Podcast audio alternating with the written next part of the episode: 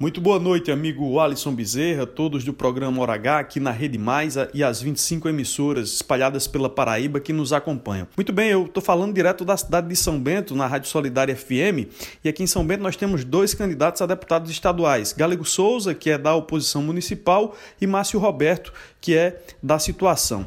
Galego atualmente é deputado, concorre à reeleição, Márcio já foi deputado em outros mandatos. E seus correligionários estão bastante empolgados aqui em São Bento com essa disputa local que está em nível estadual. Incrível, ganha repercussão na cidade porque apostas milionárias falam em números muito altos. Tem gente falando aí extraoficialmente em 4, 5 milhões de reais que já foram colocados em apostas envolvendo Galego Souza e Márcio Roberto. Como seriam essas apostas, o Alisson? É as pessoas que apoiam determinado candidato, Galego ou Márcio, apostam dizendo que um dos dois tira mais votos. E aí fazem a casada, chamada assim, né? Entre bens, dinheiro, veículos, automóveis, tá rolando muito. São Bento, muito destaque hoje, inclusive, a mídia paraibana trouxe esse assunto porque apostas vultosas estão aquecendo ainda mais essa terra quente São Bento e bem acolhedora,